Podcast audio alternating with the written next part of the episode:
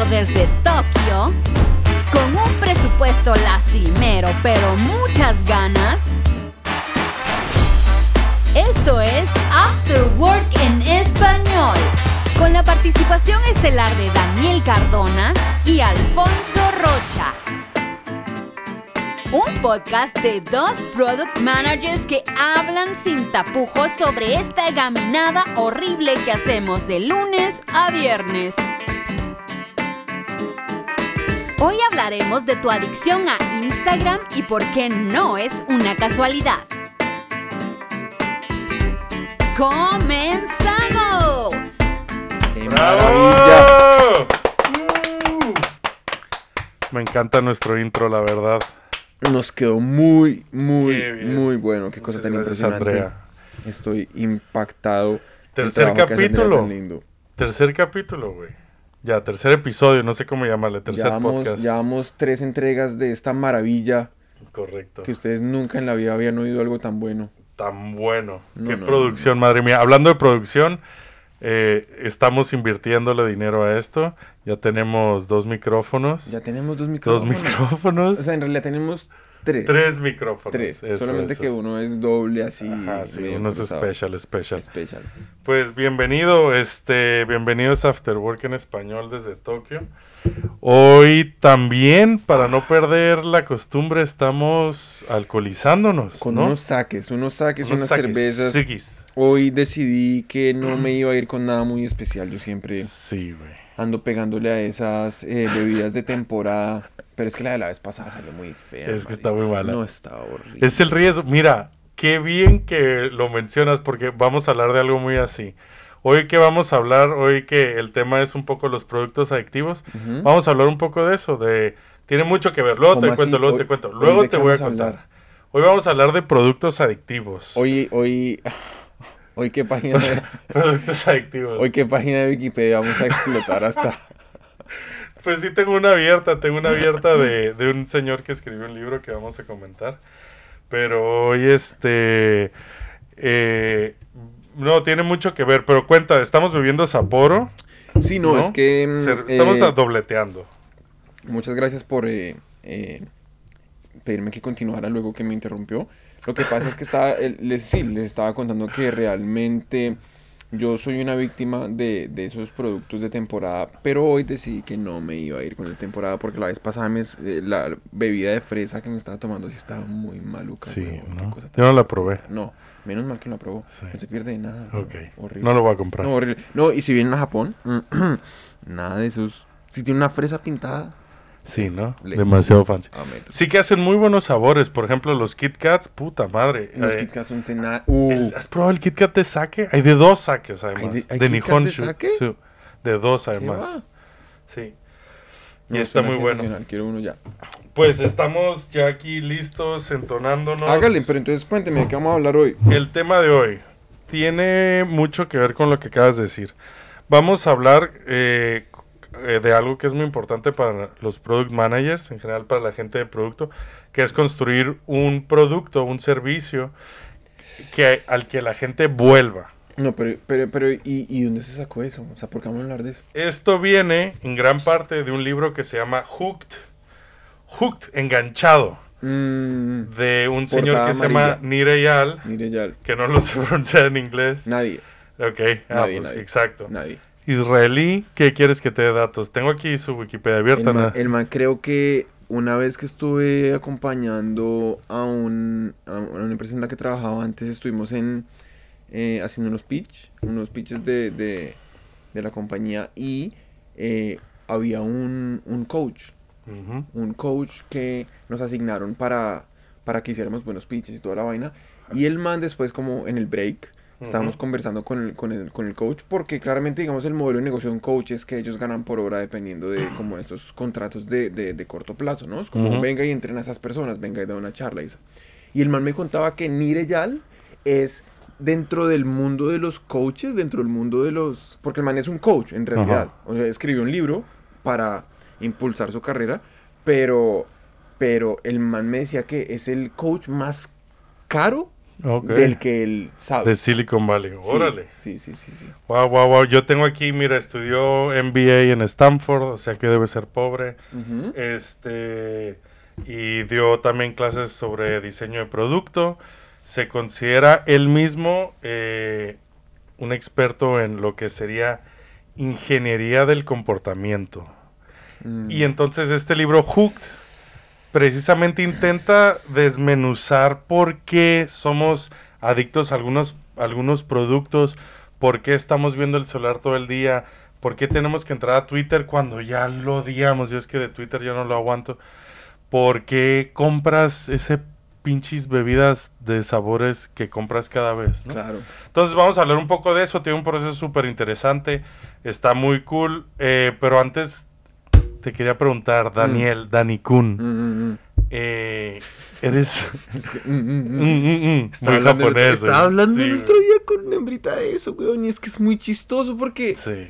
Ya nos ¿Qué es acostumbramos. Sí. Ya nos acostumbramos. Y lo más chistoso es cuando lo hace uno en un idioma que no es el idioma japonés. Mm, mm, mm. ¿no? Sí, Sí, para los que no lo sepan, este aquí en Japón se dice hi, sí, pero así en un ambiente más informal o cuando le quieres decir a alguien de que está sigui- siguiendo la conversación que te da, ¿cómo se hace? Sí, dice. mm, Mm, mm. mm. Es un sonido ahí desde como. ¿No? Como, desde de- la garganta. como garganta. Yo lo hago como garganta alta. Yo soy gargantaltero. Un garganta altero Ujú. es importante. Mm, mm, Gargan- mm. Garganta bajero no. Garganta bajero es más como. eh, mm, mm. Pero bueno, No, la diferencia la, la percibí completamente. Muchísimas sí, gracias. por gracias. esa- Los radioescuchas No, están pues, ahora encantados. Ya, ya. Oye, eh, ¿eres adicto a algún producto? A varios, claro. A ver, A Cuéntame varios, alguno. A varios, a varios, a varios. Pues, a ver, mire, le voy a contar que se me, digamos, una forma de yo, de, de, de, de monitorear a qué soy adicto y a qué no, Ujú. Eh, es simplemente pensar como, por ejemplo, en, en su celular, cuáles son las apps que más abre. por Ujú, ejemplo. ujú, Ya, correcto. es una forma muy sencilla de ver eso. Pero el, el principal producto al que soy adicto es, es a mi celular. Claro. A Cierto, cel- cierto. Que eso cierto, ya es un producto, ¿no? Se lo compré a alguien. Cierto. eh, alguien monitorea mi uso de él constantemente. O sea que hay alguien en alguna parte del mundo trabajando en mejorar ese producto, trabajando en, Correcto.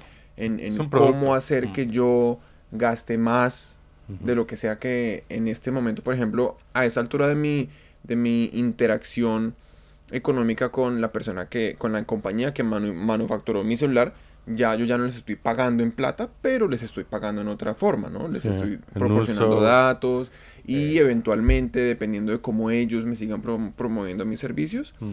eh, eventualmente podría yo desarrollar fidelidad con- para con ellos y comprarme otro celular Sí, de la misma empresa es eso, cuando el que tengo ahorita se me rompa la pantalla. Es muy interesante eso, sí. Ahí sí que estamos hablando de productos más que servicios, eh, entendiendo que servicio pues es Facebook y producto es la app de Android de Facebook, la app de iOS de Facebook.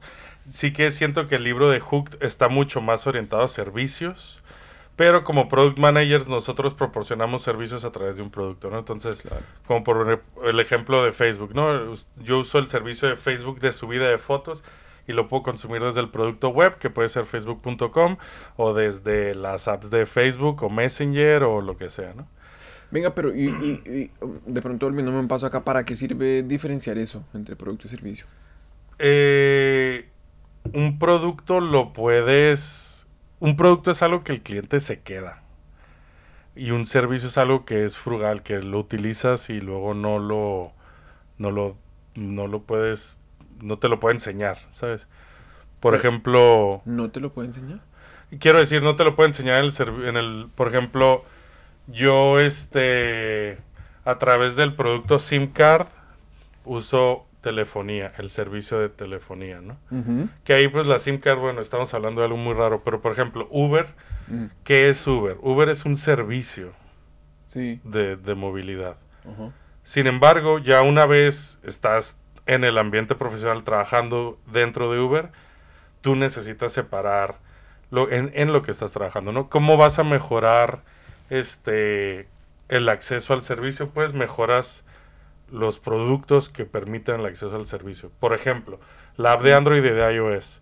Pero mañana tú ya te dan un tú puedes llamar por teléfono y marcas unos numeritos, te atiende una operadora y igual te llega un Uber. Ese servicio, esa operadora que llega, el audio que escuchas, los números que te dice que presionar, eso tú lo puedes ir mejorando. ¿no? O, o cambiando a tu parecer. Por lo tanto, lo deberías de considerar como un producto, ¿no? Mm. Ahí sí es un poco raro porque no te lo estás llevando, pero bueno. Eso yo creo que es una buena, buena pregunta. ¿Qué es un producto, un servicio? Yo estuve en una empresa en la que nos lo preguntábamos bastante. Claro, y es que... Para mí era un servicio. Porque siento que las líneas que lo separan son... eh, No puedes casi nunca tener uno sin el otro. No, y no solamente sea eso, físico. no solamente eso, sino que me parece que se vuelve un poco subjetivo, ¿no? Mm. Subjetivo en algunos ámbitos y creo yo que como que pues la línea es un poco borrosa, ¿no? Sí, Pero mira, bueno, en fin. Pero sí. es que sí, solo y por cerrar, estoy totalmente de acuerdo y creo que la línea se volvió mucho más borrosa cuando empezaron los productos digitales, que es lo que tú y yo hacemos, ¿sabes? Claro. Antes era muy fácil, pues, una Coca-Cola es su producto, pero Claro. un servicio, pues, es Claro. un masaje, ¿no? Entonces, Obvio. como... Pero una vez llega el, Entre el cualquier mundo otro digital- servicio que se le puede unir a usted la No, no, mi este momento. masaje. Es que me duele el cuello y necesito un masaje. No, y el happy end. y la Pero, vaina. eh, campeón. Oiga, ¿y usted Entonces... aquí va a masajes en, en Japón? No. ¿No? Ah, bueno, he ido a alguno después de un onsen. Puta, qué buen maravilla son los onsen. Uy, y ahí Gracias sonó eso deliciosamente. Sí, sí, sí. Estoy en este momento sirviendo Graba ahí. un, una copilla de... Parece que me haste, pero bueno. Entonces, yo, yo también soy adicto a algunos productos. ¿Y usted a qué es adicto? Yo soy adicto, pues sí, a mi celular primero que nada. Además, es uno de los ejemplos que vamos a tratar. Pero soy muy adicto a Twitter. ¿Sí? Desgraciadamente, sí. A Twitter. A Twitter. Puta, yo Twitter all ¿Qué the way. Sí. Leo mucho las noticias también, o sea, en páginas de web, pero eso no cuenta. ¿Por qué no? Y e Insta, porque no me lo preparé. Ah, ya, ya. E Instagram. No, pues yo tampoco he preparado nada. No, ahorita vamos a ver. No, pero, pero, Entonces- pero quiero, quiero, quiero Dale. entender por qué, que, por qué es adicto a Twitter, que tiene Twitter de, de adictivo. Porque se lo ¿Quieres que te pregunto. lo- Así es, esa es Sí, la pregunta porque clave. es que ese es el punto y es yo, para mi Twitter, mire, yo he tratado de, de- de desarrollar la adicción a Twitter. He, he intentado, eh, yo he intentado usar Twitter. De hecho, yo durante un periodo muy corto de mi vida sí utilicé Twitter, Sí. pero lo utilicé principalmente cuando llegué a Japón para ver cuentas de viejas muy sexys como estilo, hay como al parecer descubrí a través de Twitter que hay una subcultura en Japón de eh, eh, chicas que se toman fotos como como medio no sé como no colegialas sino como anime eh, ¿Como bordeando cosplay en el porno un poco pero no es porno Ah, seguramente seguramente hacen tendrán catálogos más fuertes pero no los publican en Twitter. Lo que está en Twitter es como, no sé, el abrebocas, tal vez, para que Ajá. esa fanaticada vaya y compre como acceso a, a, a- a- de pronto a, no sé, al, al photoshoot completo. Entonces, en el photoshoot completo se quitan toda la ropa y cosas Sí, así. sí. Ok, ok, ok. Entonces te voy a hacer una pregunta. Porque ya, y esto lo voy a hilar directamente con este libro de Hooked. Eh, ¿Tú encontrabas, para ti valía la pena Twitter? ¿Tú encontrabas cosas que te aportaban valor más allá de morras bien No, buenas? No, no, Perfecto. no. Porque te voy a contar, entonces, eh, ¿por qué es importante como product manager tener eh, productos adictivos? Llamémosle, voy a usar la palabra adictivos, o la vamos a usar muy liberalmente, no quiero, sabemos qué significa adictivo, pero luego voy a mencionar que tampoco igual es tan liberalmente. ¿Por qué, necesitamos eh, productos adictivos, no? Es, hay muchos, muchos motivos. Obviamente, pues el primero es vender más, ¿no? Ganar más dinero. Seguramente estamos una empresa que nos permita ganar más dinero, o sea, que está hecha para ganar dinero. Entonces, tener algo adictivo te va a asegurar que tu clientela sigue viniendo. Podemos empezar a hablar ya, aterrizarlo más en KPIs, eh, cosas como, pues, el clásico, me voy a ir al- a usuarios activos mensuales, el MAU, Mm. eh, en el que te interesa a ti tener un usuario que venga varias veces al mes, ¿no? Que sea activo varias veces al mes o diario incluso, idealmente. Al día, claro. ¿Por qué? Pues porque eh, aquí ahí ya tienes más oportunidad de venderle, te va a subir eh, otro KPI que puede ser lifetime value, puede, tal vez no le vendes, pero tal vez le enseñas anuncios, entonces cada vez que vuelves pues tiene más impresiones, eh, puedes incluso llegar a subir precios sin que te afecte tanto. ¿Subir precios de qué? Subir precios de un servicio. Por ejemplo, tú piensas en Netflix, que Netflix, mm, ahora también lo vamos a comentar, Ah, pero ya lo entiendo, claro. te cobran hoy 9.99 dólares y mañana 11.99. Es una subida de 2 dólares, que es una subida de un casi un 25%. Pero si usted sigue viniendo, pues ellos pueden... re- Quiere decir que tienes algo, ¿no? Para de que les interesa, ¿no? Claro, que digamos que no han llegado a ese umbral, a ese umbral en el que el precio determina que la gente deje de venir. Correcto. Un producto adictivo también eh, motiva mucho más el boca a boca, por lo cual gastas menos en marketing, por lo cual tu coste de adquisición de usuario de cliente es mucho menor. Y además te da mucha más competencia frente a tus eh, competidores. Te da mucho más valor frente a tus competidores, ¿no? Por ejemplo, mañana viene HBO Go para hacer... Imagínate que tú y yo trabajamos en HBO Go este, para hacer que la gente se venga a, nuestros, a nuestro servicio. Algo seguro que vamos a tener que considerar es que la gente es medianamente adicta a Netflix. Mm, Entonces, lo, tú- eh, Netflix es, es un valor que tiene ya ganado. Entonces, eso es, eso es el, el- lo bueno de tener un producto adictivo. Y te voy a cambiar la palabra, porque esta es la clave. La clave no es, es, la clave es crear un hábito. Entonces, una vez tus clientes y tus usuarios han desarrollado el hábito de usar tu producto o servicio, ya chingaste, como decimos en México, ya ganaste. La has petado, tío. ¿Qué? ¿Qué? ¿Qué? ¿No te gustó? No.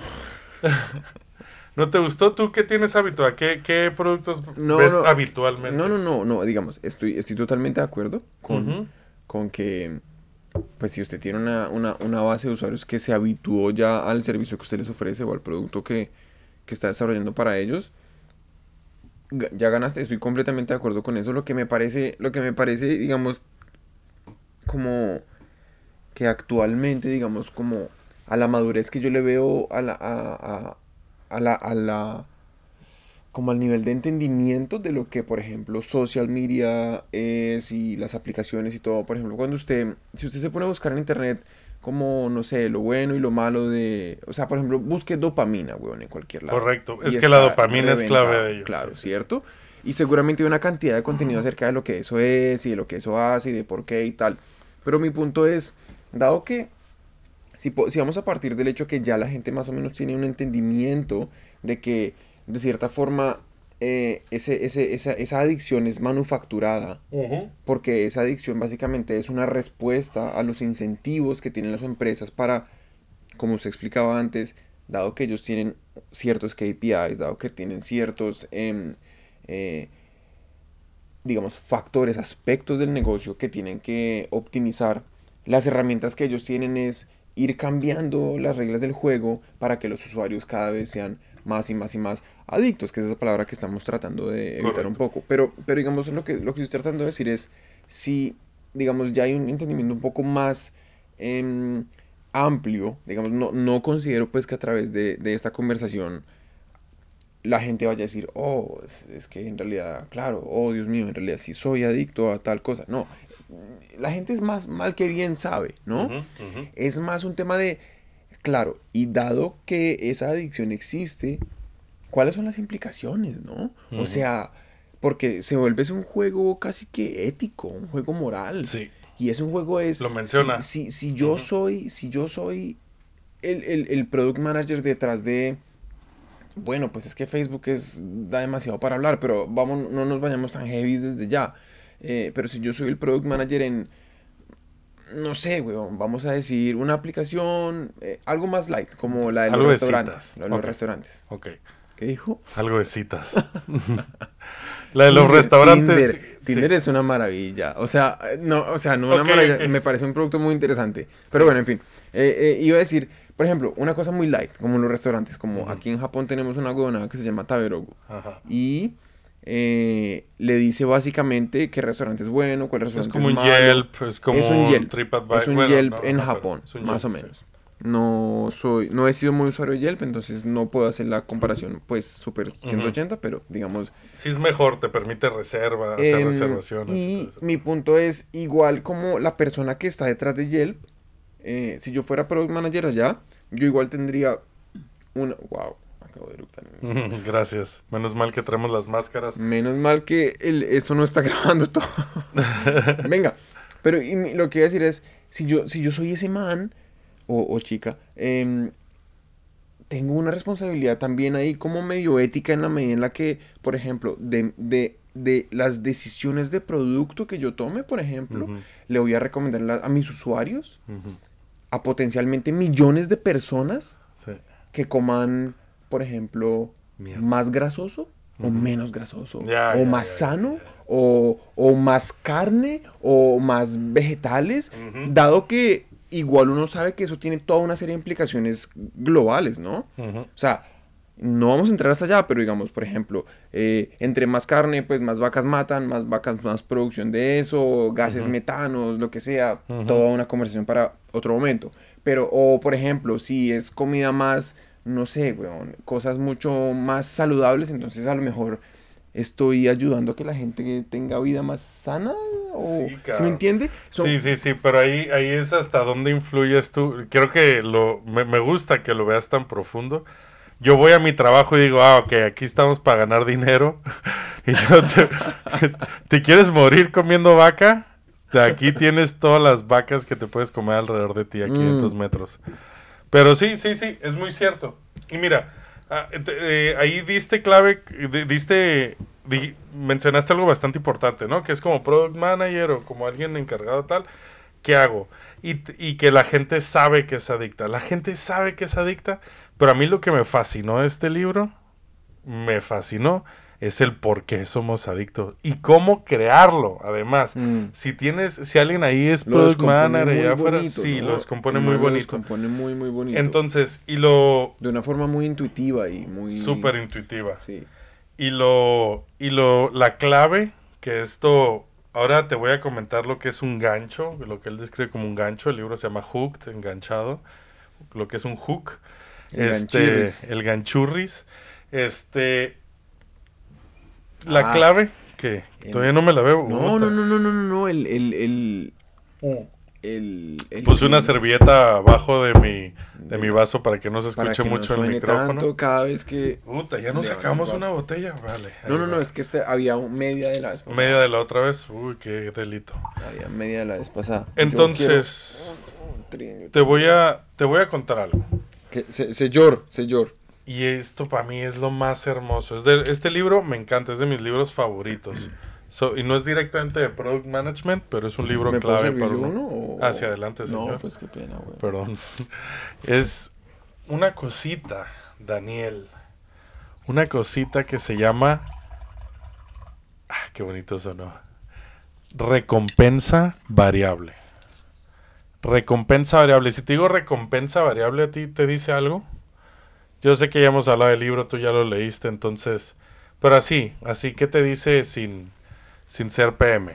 Pues Sin a ver, una recompensa es eh, cuando uno encuentra un bandido y se lo lleva a la policía. Sí, sí, se me olvida que tú, tú vives en, en 1840, ¿no?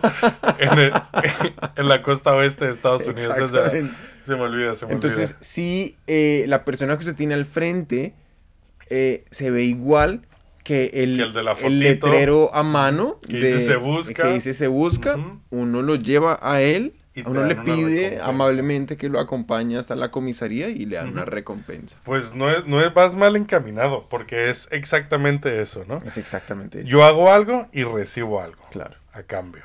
Te voy a contar el modelo de Hook, del, Ahora, del de gancho. pronto, de pronto, de pronto, si usted le pide al bandido que lo acompañe, llevarlo no va a ser tan fácil. Claro, A lo él mejor no él quiere. no quiere ir. Normalmente a la gente no le gusta estar en la cárcel. Y dependiendo de qué tan complicado sea llevarlo, la recompensa va a variar. Exacto. Bueno, ok. Sí, sí, sí, muy cierto. Muy cierto. No Y- y- y- es y- tan directamente así en el producto, pero, pero varía. Eso es una recompensa variable, te lo, te lo digo. Pero déjame contarte lo que es el modelo del gancho. Mm. Es que no sé si es buen nombre. Bueno, el hook model. The hook model. El Hukmaru. El hook, Hukumaru, diría. Hukumaru. Moderu, Moderu. Ah, modelo. Hukumoderu. Hi. El modelo El del, modelo del, del hook. huku. Eso dirían aquí en japonés, en Japón. En japonés, no sé hablar español.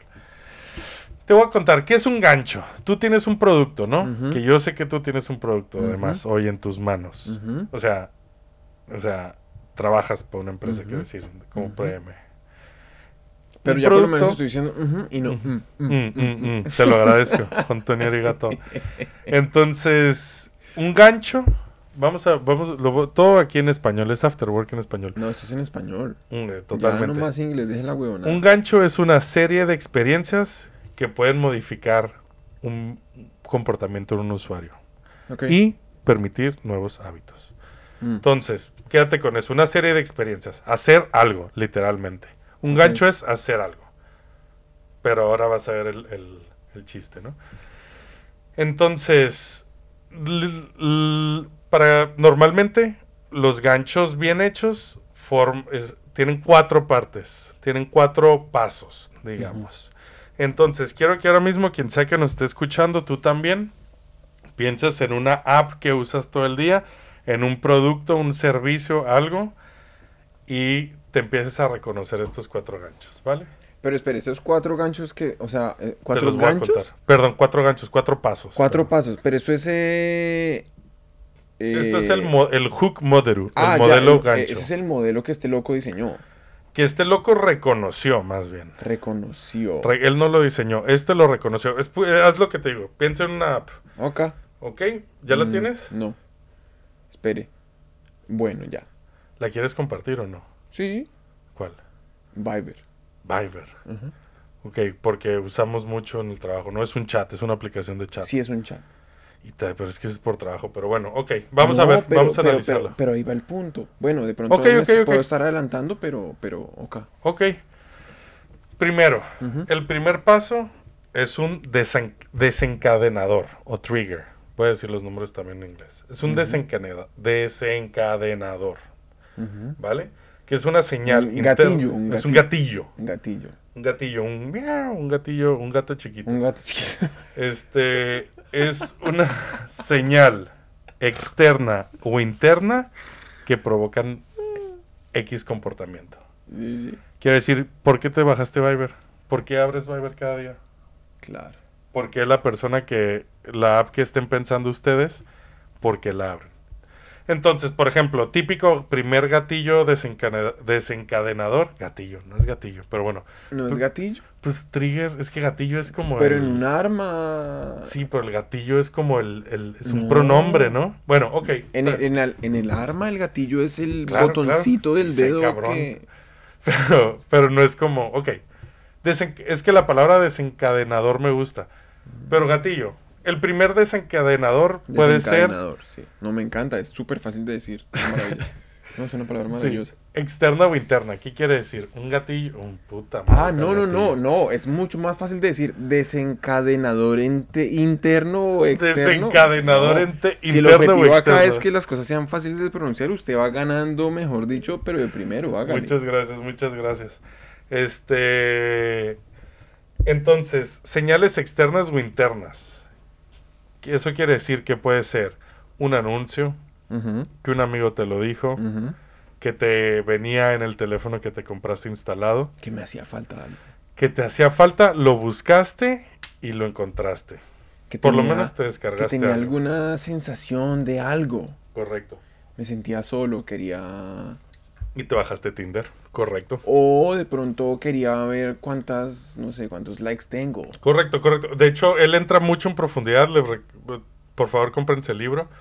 Vamos a poner el enlace en afterworkenespañol.com para que se lo compren en Amazon. Pero nos Eh, toca poner un coso de esos de... Sí, sí, para que nos den dineritos y que Claro, nos ¿cómo se hagan llama ricos. esa mierda? Eh, todo, Affiliate marketing. affiliate sí, link, sí, sí. nos tenemos que...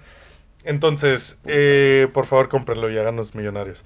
Eh, entonces, señal externa o interna. Me gustó mucho lo que dijiste, me siento solo, porque justo el güey lo menciona en el libro, que dice que muchas veces las, los eh, ganchos más fuertes o las apps que te enganchan más son las que nacen de nuestras necesidades más animales, ¿no?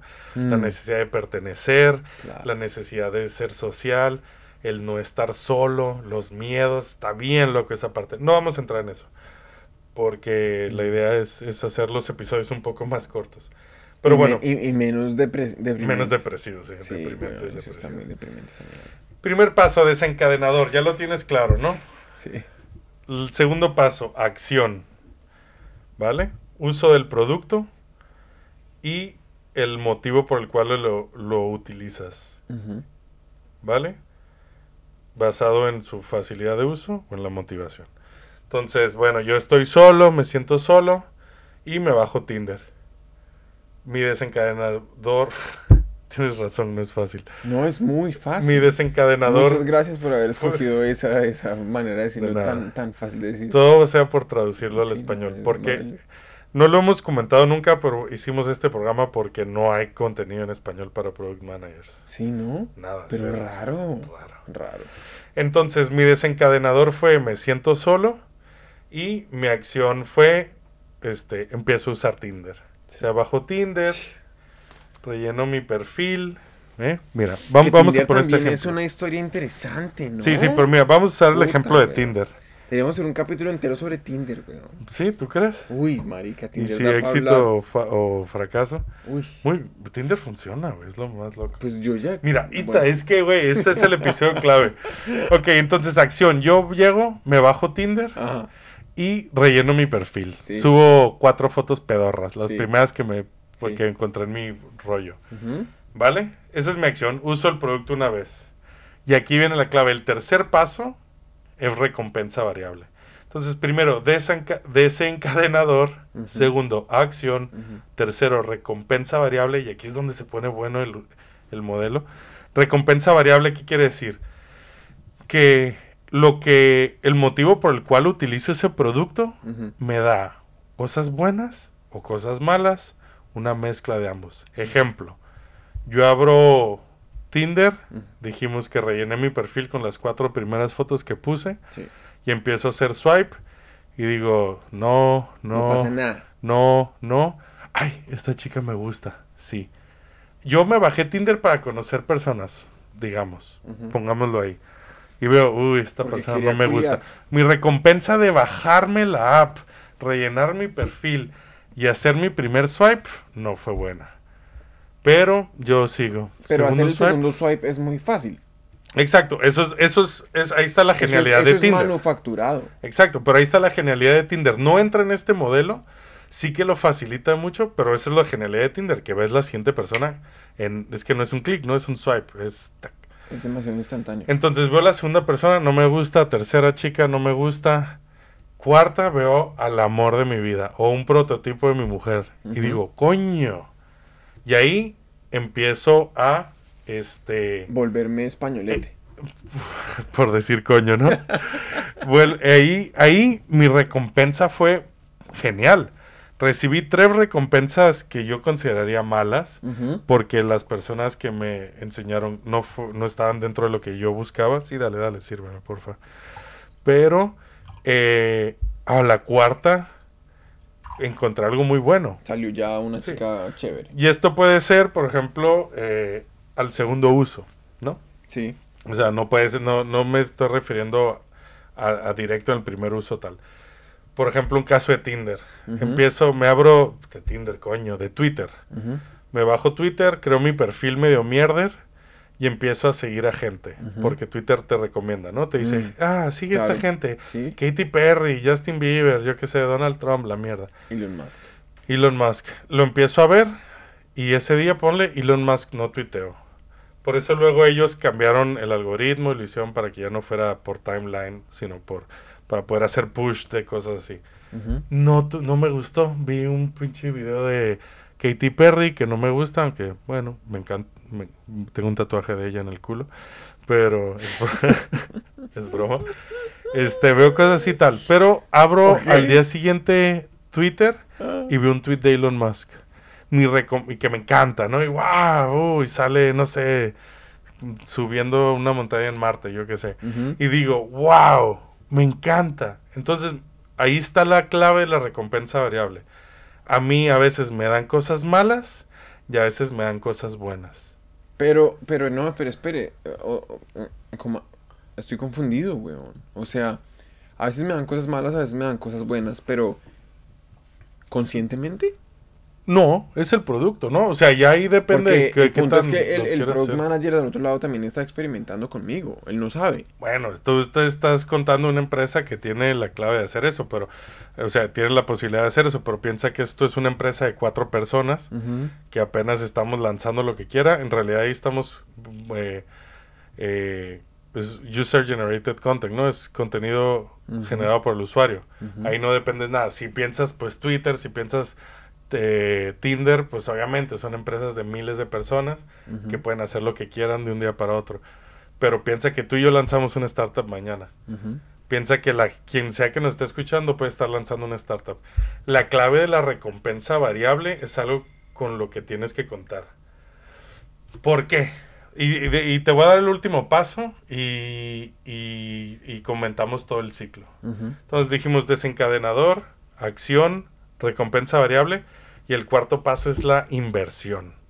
Entonces, es un aporte útil del usuario, o sea, mío, que me compromete a pasar por el ciclo nuevamente. Entonces, Tinder, coño, funciona. Vi, hay gente guapa. ¿Sabes qué? Voy a cambiar mis fotos de perfil y voy a meter fotos buenas. O me voy a meter, me voy a tomar unas fotos y las voy a subir. Twitter, oh, Elon Musk está aquí y está tuiteando. Wow. Voy a empezar a seguir más gente. A ver, a ver, ¿quién, quién se me ocurre? ¿Quién se me ocurre? O a compartir Otra. sus... Bill. Gates. Hacer clic por ahí también. yo Ajá, y yo también quiero ser importante como Elon Musk, entonces empiezo a tuitear. Tú como product manager del otro lado empiezas a ver que tus KPIs se empiezan a mover más. Sí. ahí luego ya empieza a hacer tal. Y yo invierto para poder volver a pasar por el ciclo. Entonces empiezo a pasar por un desencade- desencadenador. Me voy a dormir. Cam- haz de cuenta que yo hago. Vamos a pasar por el ciclo entero una vez, ¿vale? Con el ejemplo de, de Twitter. Ya no quiero hablar de Tinder. Me instalé Twitter. ¿Por qué? Porque un amigo me dijo que estaba chingón. Que esa es una señal externa. Acción, que es el segundo paso. Empecé a usar el producto. Twitter tiene un onboarding muy bueno, o bastante correcto. Entonces me sugiere seguir a gente. Entonces en mi primer loop, yo ya empiezo a seguir a gente, yo ya empiezo a usar el producto. Mi tercer paso es la recompensa variable. El primer día vi tweets de Katy Perry, que igual no me fascina, y de Justin Bieber, pero cerré la app, volví a la hora y vi que Elon Musk había tuiteado. De Justin Bieber, el segundo, no, pero antes volvió, weón. es un. Pero pues son de los que más followers tienen, ¿no? Entonces yo empiezo a ver y me meto a la hora y veo que Elon Musk tuitea. Y digo, oh, qué cool. Tengo cosas malas, a veces tengo experiencias no tan agradables, pero a veces tengo experiencias muy buenas, muy agradables. Por lo tanto, el cuarto paso, hago una inversión.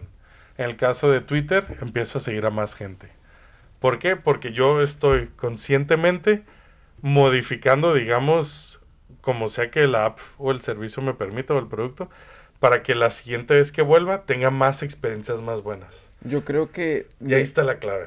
Pero es que yo creo Sí. que, yo creo que, digamos, la forma en la que lo está explicando a lo mejor, no, ni siquiera. Porque creo que lo está explicando muy bien, pero Gracias.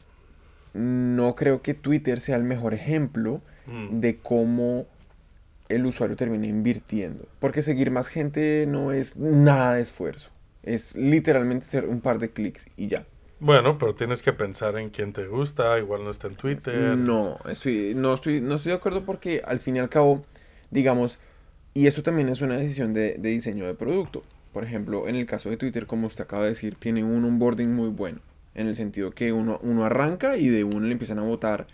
em, me imagino que deben tener diferenciado como, no sé, a personas de tales características les gusta más esto, tales características a otras les gusta más tal Ujú. otra cosa. Y le empiezan a recomendar de una cosas que pueden o no hacer sentido para usted y dependiendo de apenas uno o dos clics lo clasifican de una forma que ya tiene demasiada data analizada, entonces hace más sentido y no es tan decepcionante para por lo menos la mayoría de los usuarios. Pero a lo que El voy es, uso. a lo que voy es que a lo que voy es a que en últimas usted como usuario en un onboarding de Twitter o invirtiendo en Twitter a menos que usted realmente escriba tweets la inversión suya es muy bajita. Es Pero es hacer una un par de clics. Pero es No, una pero es que le estoy hablando que qué pasa, weón. Bueno, subir fotos a, Tinder.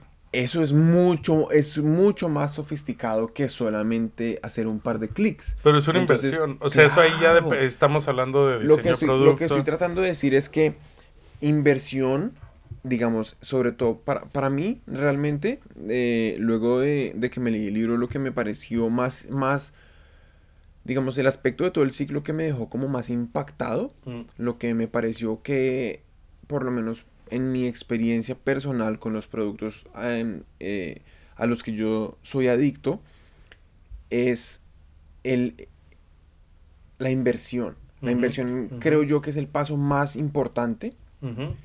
En, en- en- y, y nuevamente esto es pues mi opinión. No necesariamente no tengo no tengo data para explicar por qué ni nada ni.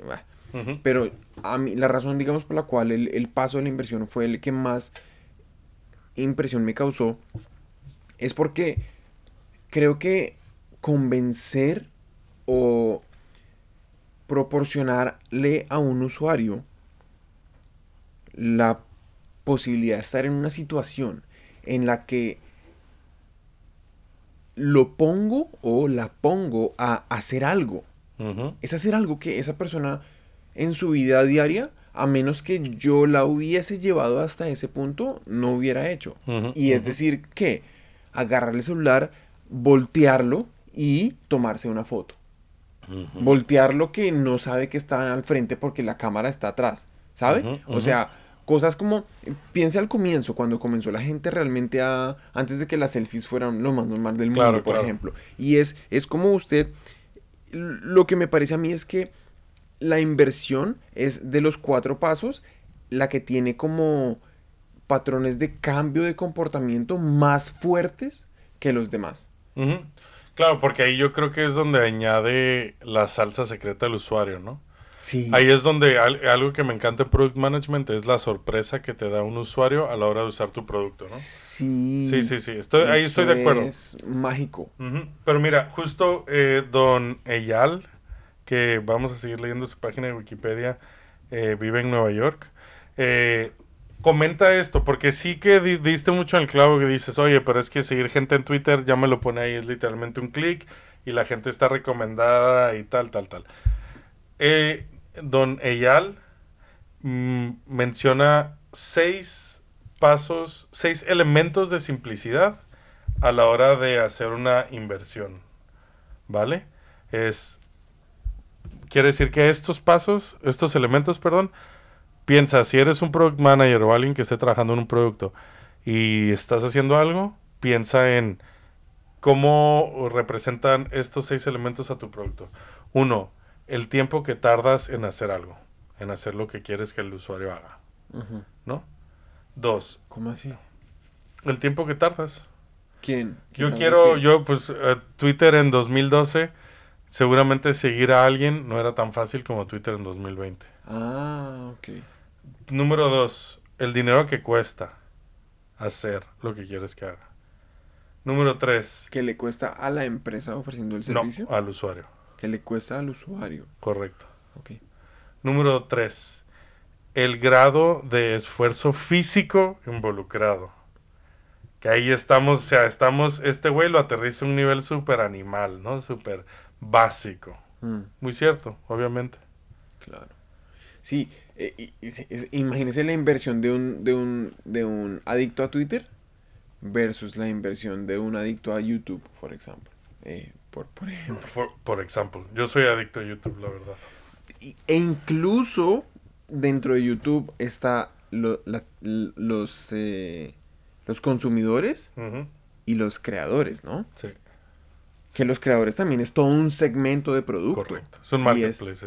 Eh, y, y es cómo hago que ellos creen más. Y la inversión de ellos es pues que creen contenido. Sí, sí. Pero crear contenido es sacar un hijo de puta cámara. Sí, cabrón, y lo ¿No? que estamos haciendo tú y yo ahora, y ahí Exacto. justo el segundo paso, el dinero que cuesta, perdón, el segundo elemento, el, el dinero que cuesta, pues tú y yo estamos invirtiendo, comprando cosas, pagando online, pagando offline, para lo que sea, no sabemos, bueno, pues para, para pasar un buen rato, yo creo tú y yo. Sí, también. Pero eh, es algo que la gente que hace podcast, o sabes, las plataformas de producción de podcast y de que te lanzan los podcasts tienen que tomar en cuenta. Por eso Spotify adquirió Anchor. Que Anchor te, con un celular, tú y yo, en, en nuestro móvil, podemos grabar un episodio completo. Que se va a escuchar medio mierda o lo que sea, pero se puede. Entonces, cuatro punto, eh, cuarto elemento de la simplicidad, el nivel de trabajo mental que se necesita. Entonces, aquí varía mucho, ¿no? Por ejemplo, producir un podcast, pues necesitas preparártelo, necesitas sacar la página de Wikipedia de la que vayas a sacar todo esto. Por cierto, esto no es de una página de Wikipedia, son apuntes de libro. Es como Este, dos. Sí. Pero pues, como dices, ¿no? Por ejemplo, yo quiero seguir a alguien en Twitter. eh, necesito pensar en quién quiero seguir, si es que no me lo enseñan. Sin más saque, por favor. Ya nos lo vamos a sacar otra vez. Uy, qué bonito suena. Eso sonó tenazmente miada. Sí. Por ejemplo, eh, hacer swipe. Esa es la genialidad de, de Tinder. Hacer, swipe, no, que es que lo puedes hacer. Dime, en el- ¿cuánto tiempo tardas en hacerlo? Vamos a repasar los cuatro pasos que llevamos. ¿Cuánto tiempo tardas en hacer swipe? Nada, Nada. cero. O sea, ¿qué es un swipe?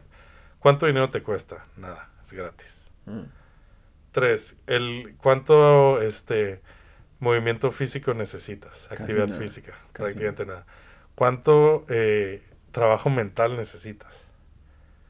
Muy poquito. Está nada, pero es que lo haces hasta ni ves el celular a veces. No. Mientras estás haciendo swipe. No, ¿qué tal que uno le haga swipe a una hembra bien? ¿Un man?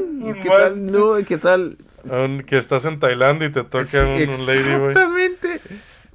No, Quinto, y aquí ya este elemento se empieza a poner medio rarito. La aceptabilidad social del producto. Entonces, igual estoy usando algo que yo Mm. considero que es malo porque mi, la gente que me rodea considera que es mala. Igual me cuesta más hacer una inversión. Por ejemplo, piensa que estamos en Arabia Saudí y soy una chica y me y quiero coger. Y este, y pues Tinder ahí igual una app de dating, igual no está bien. Si se entera mi mamá, si se entera mi papá, tararara, eso me va a echar para atrás a la hora de hacer una inversión. Y sexto y último elemento de la simplicidad, Claro. el grado a la, eh, con el que se acopla o está en competencia con rutinas actuales. Y eso es clave, eso es clave.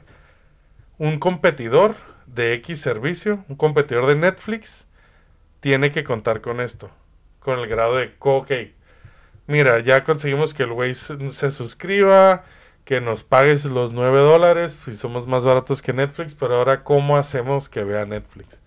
Oye, pues mándale una push notification, yo qué sé, algo por ahí, ¿no? ¿Una qué? Push notification, una notificación al celular. eh, ah, eh, Perdón, se me olvida que no hablas inglés, güey. No. Hablas japonés, pero no hablas inglés, No, Sí, sí, sí. Entonces, after work en español. Deja- Cierto, cierto. Deja de ser tan arribista, marica. Entonces, y esto lo dice Nir Eyal, eh, mientras más bajo sea el tiempo, dinero, esfuerzo físico o esfuerzo mental que se necesite, mientras más eh, socialmente aceptable sea y menos se desvíe de mi rutina existente, lo más fácil que va a ser para él o ella hacer esa inversión o tomar la acción principal que necesitas. Mm. ¿Vale? Ay, marica. Está bueno, ¿no? Mm. No, el man, el man le pegó el clavo tenaz, ¿no? Sí, a mí este libro me parece Pero clave. ¿y ese man de dónde? O sea, ese man, ¿quién? Ese man, qué loco, güey. Pues este güey empezó ahí a eh, ¿De dónde trabajando en, Sal- en? Silicon Valley. Pues, eh, pues es judío. eh, vive en Nueva York, estudió Pero- en Stanford. Pero me parece, lo que, lo que, me, lo que me causa como curiosidad es que le hizo un análisis muy... mm, Es listo. O sea, es listo el Sí. cabrón, es listo. O sea, estas cosas tú y yo. Porque y la son- gente que nos está escuchando las ve, las vive. Aterrizarlas así. Sí, exacto. Y, y es, por ejemplo, yo me acuerdo que cuando, cuando la primera vez que me leí ese libro de... ¿Cómo es que se llama este huevón de, de, de por qué? De... ¿De por qué? De Start With Why. ¿Cómo es que se llama ese huevón? Ah, por supuesto, este güey, el Star Wars. Sinek. El Sinek. Sai, sí. Simon Sinek, Simon ¿no? Sinek, Sí. ya. Ese man, me acuerdo que el man, el man explica en, en su libro que, que, digamos, básicamente el, el, eh, toda la filosofía, digamos, de, de, no sé, vida o de negocios o lo que sea de ese man es que em, hay, todos tenemos como un por qué hacemos las cosas, solamente que ese por qué normalmente es muy difícil de explicar porque el por qué vive en la parte del cerebro en la que nosotros tenemos es más como sensaciones y más como es, es un poco menos claro la forma en la que pensamos entonces es mucho más difícil eh, lograr expresar en palabras claras El por qué. el por qué. Ujú, Ahora, el qué, incluso El el, cómo, cómo, ujú. sí es más fácil expresar Claro. en palabras porque Sí. está mucho más cerca. Y, pero lo, lo interesante, digamos, de, de esa, de esa forma en la, que, en la que Simon Sinek descompuso ese problema, era que lo, lo que yo en ese momento encontré interesante es que eh, conectaba, digamos, con los procesos cerebrales Sí. y como con la forma en la que la información viaja dentro del cerebro, el hecho que eh, hay ideas a las que yo tengo más fácil acceso porque están como más cerca de ciertas conexiones en el cerebro y, de- de- y, y por ende hay principios de cómo yo pienso que le puedo explicar y hay cosas que no. Entonces, aterrizar en palabras como yo, eh, perdón, aterrizar en palabras por qué hago lo que hago es muy difícil, Súper difícil. pero súper. decirle qué hago es facilísimo. Facilísimo, sí. Entonces lo, lo, lo bonito, lo que me parece como muy interesante de toda esta vaina de Nireyal es que todos estos principios de producto que el man explora, digamos, a través de años de estarlo uno haciendo y de pronto uno conversar con alguien más y de pronto tener un espacio como este, en el que, por ejemplo, usted me dice estas vainas y yo, uy, marica, pero sí tiene toda la razón. Mm. Ahí es cuando uno aterriza esos conceptos y dice, lo- uno los puede articular en, en, en, ah, es que Es que es esto. es que son estos tres pasos o Sí. cuatro instancias Sí. o etapas, lo que sea, pero Sí. entonces ahí es donde yo digo, wow, la genialidad yo creo de este man es, es esa. Sí, a mí, a mí me encanta cuando dice lo de la, eh, la aceptación social de tu producto. Puta, es algo que no tomas en cuenta. Claro. Pero por, obviamente, o sea, pero por y ponerlo obvia. tan fácil, exacto. Sí. En tres palabras. Oye, la aceptación social de tu producto. Si tienes un hermano que te está diciendo que eso es una mierda, tú lo consideras una mierda y dices, lo hago o no lo hago, pero igual tengo un amigo que dice que sí, entonces estoy en conflicto, ¿no? Sí. Está, es una locura, es una locura. Y muy, muy cierto, güey, lo que dijiste del cerebro, güey. O sea, el, el, yo creo que hay algo muy clave del, del product manager es, y es más la parte de la intuición casi, es el, el- el pensar como el usuario. Y pensar como usuario es una cosa muy loca porque es un nivel de empatía que ni puedes poner en palabras, ¿no? Porque es algo más animal, es algo más así. Y por ejemplo, vamos a poner la clave maestra de en el que, y repetimos una vez más el, el- el modelo del gancho, de hook, que es tu celular, tu móvil. Las notificaciones que recibes, mucha gente dice, no, es que esto es que, esto es la dopamina. Sí, sí, sí, exactamente es eso. Pero no es la dopamina, es, en palabras de San Nireyal, es la recompensa variable. Te suena el celular y tú quieres que sea, puta, tu novia, tu novio, eh, un match en Tinder, un tweet que te recomendó, sabes, que Twitter te recomienda. Tú quieres que sea algo bueno, porque eso, eso libera dopamina. Pero lo abres y es, Nada. Este, 5% de descuento si te cambias de operador móvil, no sé qué tal. Puede ser el SMS más mierda de tu vida, güey. Puede ser un email de un newsletter que te suscribió un amigo, güey, por, por hacerte bullying. Hay, hay un update nuevo de alguna mierda. Sí, güey. sí, de la app que nunca has usado en tu vida, güey, que ni te acuerdas que eso. El sistema operativo acaba de detectar que cállese, güey. Me importa un Cállate, culo, cabrón. ¿Qué me estás diciendo, güey? puta. ¿Qué me estás diciendo, güey? La batería acaba de llegar al 15%. Me importa sí. un culo, güey. Oye, llegamos al 90%, por lo tanto quitamos el modo ahorro. Cállate, cabrón. Esto es para que me lleguen matches de Tinder, ¿no? Entonces, ahí está la variable, eh, la recompensa variable. Entonces, sí, es la dopamina, por supuesto, pero es el hecho de que a veces es buena y a veces es mala. La ¿no? dopamina es una mierda. Es una mierda muy ¿Por qué? buena, Pero. ¿cuándo es buena? Dígame cuándo es buena la dopamina. Cuando es bueno, pues no sé, supone- el ejercicio lo hace tal. el ejer- cuando haces ejercicio te da dopamina. Yo como product manager, o sea, a ver, ¿tú me estás preguntando como humano o como...? Ah, La dopamina genera adicción. Sí, y la claro. adicción no necesariamente es a cosas malas. Ya tiene, sí tiene No, no, ser adicto a ser Digamos, feliz. pues, estar bueno. adicto a cosas que no son, in- no, no son eh, inherentemente negativas para, para, para mi humanidad y eso es claro. Ahí- ahí es Entonces, ahí, ahí, este, aterrizándolo más en, en el lado de product management, tiene, conocer este modelo te viene bien para que tu siguiente producto lo hagas adictivo. Como decías tú, Daniel, antes, oye, ¿lo voy a usar para el bien o lo voy a usar para el mal? Eso ya depende de cada uno. Ahí yo ya no me meto. Mm. Si le quiero recomendar a la gente que coma carne o tal, not my problem. ¿Y cuál es un producto? Por ejemplo, usted decía ahorita que usted estaba adicto a Tinder, pero, pero que no le gustaba A Tinder, no a. Twitter. A Twitter. Sí. ¿Por qué? Tinder- Y a Tinder también. El Tinder no. Tuvo la no. época, tuvo la época. Tuve época, sí, sí. sí. Pero y a Twitter, ¿y, y por qué no le gusta? Porque le, porque dice que... Eh, Twitter. Pero ¿por qué? Sí, claro. O sea, Es que yo creo que ahí ya estaría bien analizar esa parte como de plató, como de meseta de un producto, en la que ya no me sorprende nada, güey. O sea, No ya después de, nada. sabes, yo ya no... Antes está, ya para mí es normal que enterarme de lo que piensa un famoso. Un famoso hizo una pendejada y es que ni necesito Twitter para enterarme.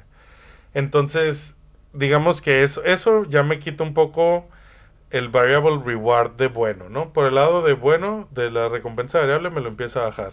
Uy, no, Pero pero, espera, ¿por qué? Pero por el lado de malo, es que Twitter la gente es muy negativa, güey. Cualquier pendejo habla. Entonces, te- eh, digamos que la carga se volvió más hacia lo malo.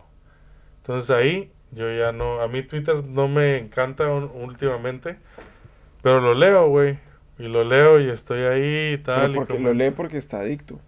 pues sí, pero porque tal vez nadie ha reemplazado mi, mi uso. Por ejemplo, ahí lo que habíamos hablado de, de que también se encaja o no con mi con mis hábitos actuales. Si sacaran mañana un producto de mejor calidad, no te voy a decir qué porque no lo tengo pensado, pero que sea muy similar, me permita leer microinformación, ¿no? Twitter es una de microblogging. Para poder yo leer en tres minutos eh, 20 cosas de distintas personas que yo considere que las sigo por X motivo ya, probablemente reemplace Twitter. Y de hecho, yo creo que Twitter y Facebook y cualquier empresa no va a sobrevivir por siempre, ¿no? Y habrá que ver por qué. Uf, está bueno, ¿no? Pero no, pero me, me pone... Me, me, que, que re triste al final de la conversación. ¿Qué me dices? Bueno, te voy a decir una cosita. No, que muy triste, weón. Te voy a decir cómo... Sí, ¿Cómo? es muy, muy, muy triste. No muy te me sí. pongas así, güey. No. sé No. qué estás viviendo. Estamos Qué viviendo aquí. Yo sí lo quiero mucho. Yo también te quiero un chingo, cabrón. Oye, güey, te voy a preguntar algo que se está preguntando mucha gente. Y esto, la verdad que yo no lo he hecho. Pero dice Nire ya el que lo hagamos. ¿Qué? Y es cómo mido yo si mi producto es adictivo o no. ¿Te parece que acabemos con esto? Y vamos a responder algunas de las preguntas que tenemos. Porque ya nos pueden hacer preguntas en nuestras redes sociales. En afterworkenespañol.com. Entren ahí, están nuestras redes sociales. O búsquennos en Instagram, Twitter. ¿Y dónde más estamos? No sé, hicimos un poco de cuentas, pero Facebook. ya se me olvidó. Creo que estamos en Facebook. Sí, y en nuestro Patreon que tiene la gente ahí, tenemos, hay cositas buenas en patreon.com barra afterwork en español. En Tinder también estamos. Sí. Me encantó. ¿Cómo mide un product manager o quien sea que si mi producto es, no te voy a decir adictivo, pero que permite la formación de hábitos. ¿Cómo mido si ¿Cómo lo permite la formación de hábitos? Sí. Entonces, esto lo vas a tener que buscar porque es medio gráfico. Este, pero básicamente es un eje X y un eje Y, o sea, un cuadrante de ese eje, en el que en el eje Y tengo la frecuencia de uso, desde abajo menos hasta arriba mucho, y en el eje X tengo la utilidad percibida, que es otro concepto muy interesante. Hasta la izquierda menos, hasta la derecha más. Y entonces hay ahí una línea que es marca eh, lo que se llama la zona de hábito, lo que él llama la zona de hábito, ¿no? Entonces, por ejemplo, te dice, yo frecuentemente uso esto, eh, Google.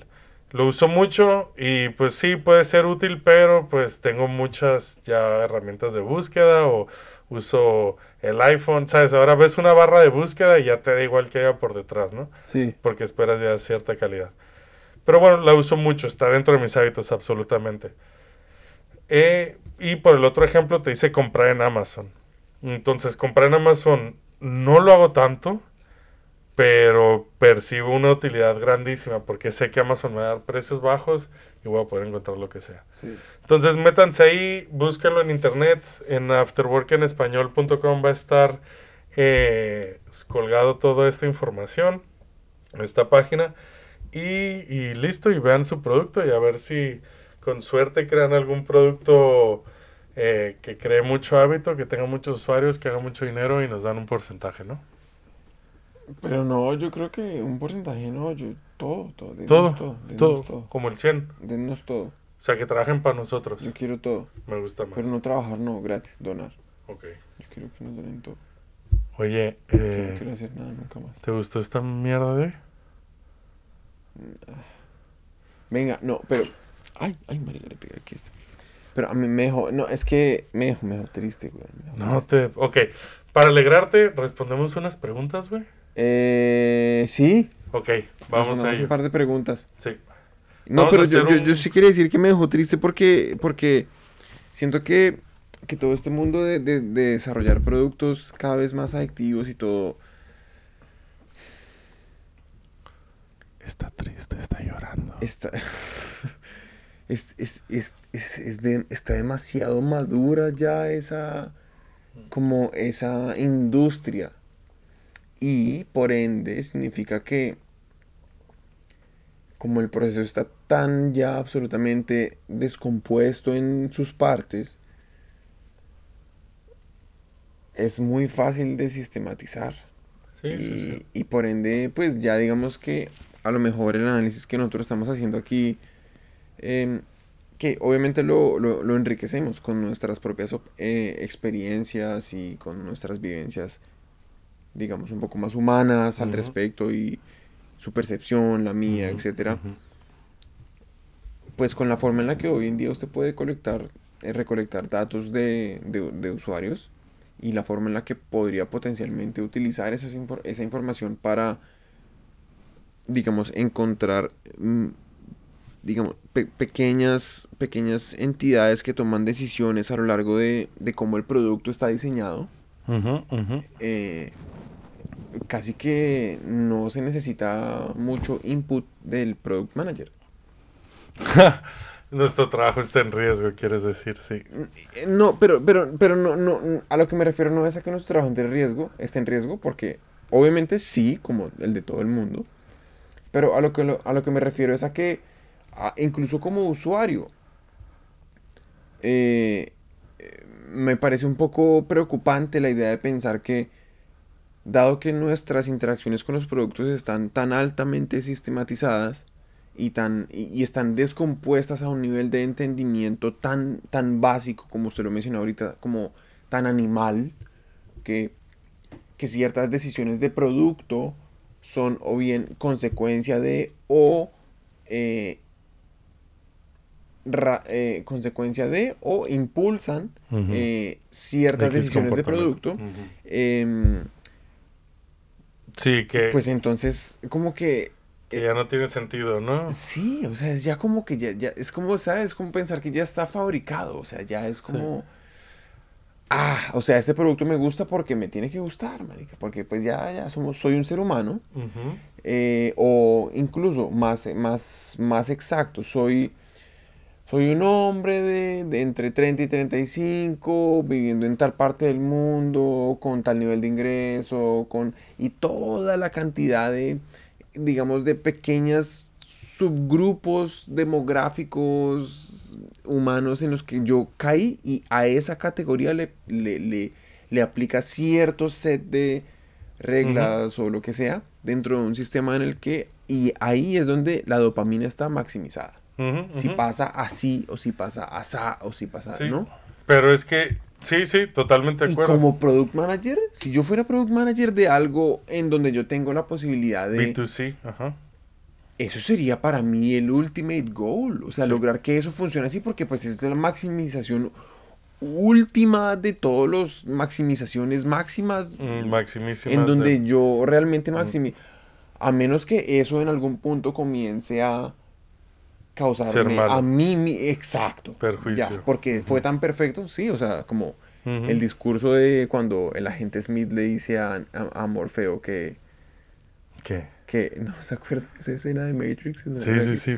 cuando el agente Smith le dice a Morfeo, a Morfeo que eh, Matrix es una animación, una simulación de 1999 porque al comienzo le hicieron un mundo perfecto y los seres humanos todos empezaron a despertar del sueño porque nadie se creía que el mundo fuera tan, Fuera tan tan perfecto. maravilloso, entonces volvieron al 99 en donde el mundo estaba como igual era una mierda, pero como entonces porque porque el ser humano mentalmente como que estar afrontando un problema es Claro, es ideal. que es la, la eh, recompensa variable. Claro, entonces, claro, claro, Es la recompensa variable. claro.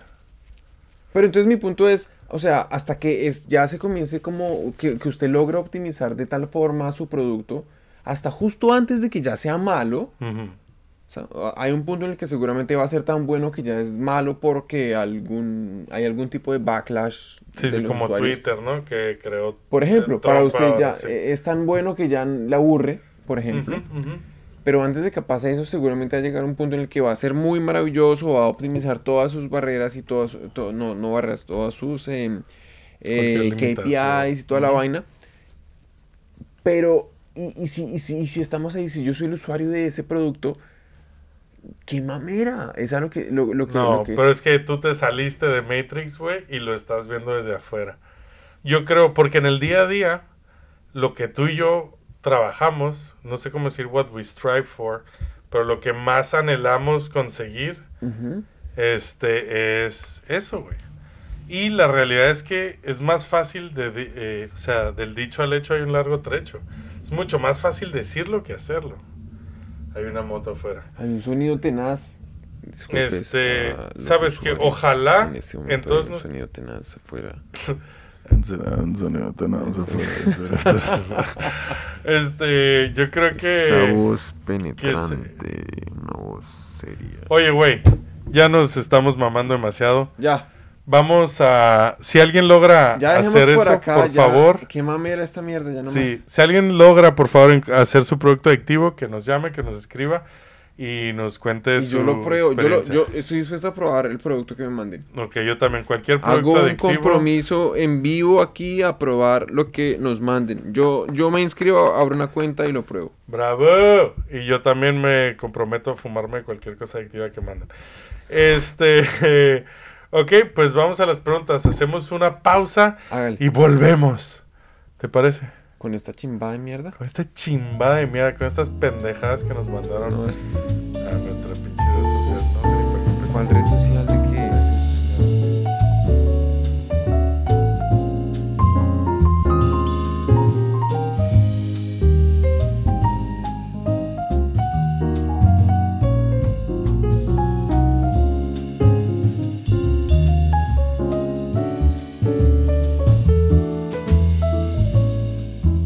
Estamos de vuelta aquí. Vamos a responder algunas preguntirris. De vuelta con esta mediocridad inmunda, vamos, hijo de puta. Hágale. Entonces. Tenemos preguntas de la audiencia. Hay preguntas de la audiencia, güey. A la que le valemos un tiro de verga, pero que de todas formas se molestan en decirnos lo poco que les importamos. Eh, entonces, tenemos preguntas preguntas idiotas. ¿Dónde, ¿dónde Daniel? ¿Dónde nos estúpidas. pueden escribir? Por favor, hablémonos de usar tiempo porque eso es el secreto para que se entienda todo lo que decimos. ¿Dónde? Daniel Cardona. ¿Cuál es tu segundo apellido? No, eh... No tienes. Sí tengo, sí tengo, sí tengo. sí Claro que tienes. Tengo que tener. ¿No que te lo vas a inventar o qué? Gates. Gates. Jobs. Gates-Jobs. Daniel Cardona Gates Jobs. Oye, este. Es el, apo- apo- el apodo, ¿no? El, El- el, el el apellido. apellido. más fácil de pronunciar de todos. sí, Gates Jobs. Cardona los Gates Jobs. japoneses. Gates Entonces, Jobs. nos pueden enviar preguntas a Instagram, a Twitter, en la página afterworkenespañol.com. Entran y hay un- una cajita que te dice, dinos algo, y ahí pueden escribir su pregunta. La encuesta, slash encuesta. que. Correcto, correcto. Entonces, eh, Vamos con preguntas de Vamos una. con preguntas, rápido. eh, Vamos hace- así, rapid fire, o sea, fuego rápido. eso. Sí, vamos a intentar responderlas lo más rápido Fuego posible. veloz, fuego veloz. Veloz. Exacto, como dirían en España, tío. Tírate en una, ¿Eh? tírate en una. Me voy. ¿Qué herramientas usan para experimentar y medir? ¿Alguna recomendación? ¿Alguna herramienta? Esta pregunta la hace Mauricio desde Madrid. Mire, pille, a mí me parece que em, para experimentar y medir, simplemente yo diría, marica, Marica. puede ser lo que... O sea, sin joder, sin joder, dependiendo de la escala, obviamente. hay, hay cosas que usted puede hacer. Pero para experimentar y joder, puede ser tan simple como un papel. Sí, muy bien, ¿no? Un Excel, ¿no? O sea, Incluso desde el Sí, principio. no, lo sí, que, sí. o sea, en verdad, literalmente, coja un cuaderno y váyase con algún huevón y más o menos le explica. Ok. Tú estás hablando de, de, este, encuestas con usuarios, investigación de ese tipo. Ok. Por ahí, sí. Ok. O lo puedes llevar hasta, ¿sabe? Como un nivel ya que hay, me imagino que hay plataformas pues de, no sé, más tipo eh, que le permite hacer A-B sí. testing. y Sí, cosas por así. ejemplo, yo eh, estoy, primero, estoy totalmente de acuerdo con lo que acabas de decir. O sea, realmente, eh, como nos enseñó el libro de Lean Startup de San Eric Rice, o Reese, o no sé cómo se San, dice. San. San. O sea, San Eric Rice y San, el japonés. O sea, San San, Eric Ries, de santo y San de japonés. San Eric Ries, San. San Eric Rice, San. Este. Eh, get out of the building. Mientras más Sí, pronto aprendas de sí, tus claro, clientes, sí, mejor, claro. ¿no? Yo sí que recomendación, tengo una recomendación. eh, Mixpanel hace como 8 o 9 años cambió todo con sus eh, estadísticas enfocadas a, a usuarios únicos. Ujú. Eso está muy guay, que te permitiría cre- permitía crear funnels, que eso es clave, embudos Mm, que nadie le llama embudos en, el, en la industria, pero bueno.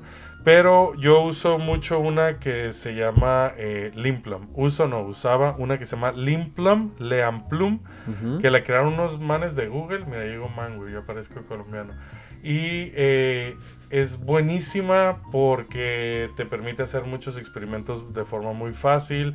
Eh, está muy bien pensada y es eh, muy rápida y además conseguimos un muy buen precio cuando la contratamos en una empresa que no voy a mencionar, pero que era de criptomonedas. Porque esa el, el NDA sigue activo. No, NDA, no, nada, nada, nada. Entonces, eh, tengo otra pregunta. Esta viene de voz. Y digo de voz con Z porque también nos las mandan de Madrid, güey. De ma- desde, directamente desde los Directo, Madrides. Directo, to, to, to. ¿Y por qué? Entonces, la voy a poner de una vez, ¿vale? Ponelan, ponelan. Entonces, ¿Cuántos meses tiene que tener una startup eh, prevista para el lanzamiento de su primer MVP? ¿cuántas, ¿cuántos meses tiene que tener una startup para el lanzamiento de su primer MVP? Y... Buena pregunta, güey. Es buena pregunta. Me Aquí. parece, me parece... Ah, es que, ¿qué pasa? Yo, yo, yo pienso que la, la respuesta depende, funciona siempre. Siempre. Sí, sí, Siempre. estoy de acuerdo. Siempre. O sea, siempre. No hay ninguna pregunta a la que usted... Si usted me hace la pregunta y yo le contesto, depende, no, no funcionaría bien. Cómo me choca jarabe de palo. Es que te iba a cantar, depende. ¿De qué depende? Pero odio jarabe de palo, güey. Pero con todas mis ganas, güey.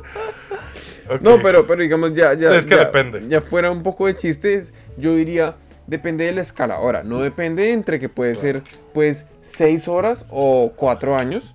Que, y que de pronto sí, y depende entre esa escala, seguramente. Pero va, un- digamos, planteándolo un poco más allá de eso, lo que yo diría es. em, pienso que. mm, Más que un número único, es algo como que se acople más a la magnitud del experimento que usted quiere Correcto. que usted quiere como Sí, ¿no? ejecutar. Sí. Porque al fin y al cabo un MVP, lo que, digamos, este, este man que hizo la pregunta ya, ya lo, MVP, lo planteó en términos de MVP de una, ¿no? O sea, el man ya dijo no. Él, él ya parte del, de- de- del entendimiento que ese, ese primer acercamiento a los usuarios, digamos, va a ser, es, es un experimento. Correcto. Mini- eh, Sí. MVP, para el que no sepa, significa Minimum Viable Product. Producto es- mínimo viable. Exactamente. O sea, eso significa cuál es el set de funciones o, o caminos felices mínimo, Mínimo. que usted le tiene que ofrecer a un usuario para. Satisfacer una necesidad en particular o para lograr algún objetivo en específico o para solucionar algún problema.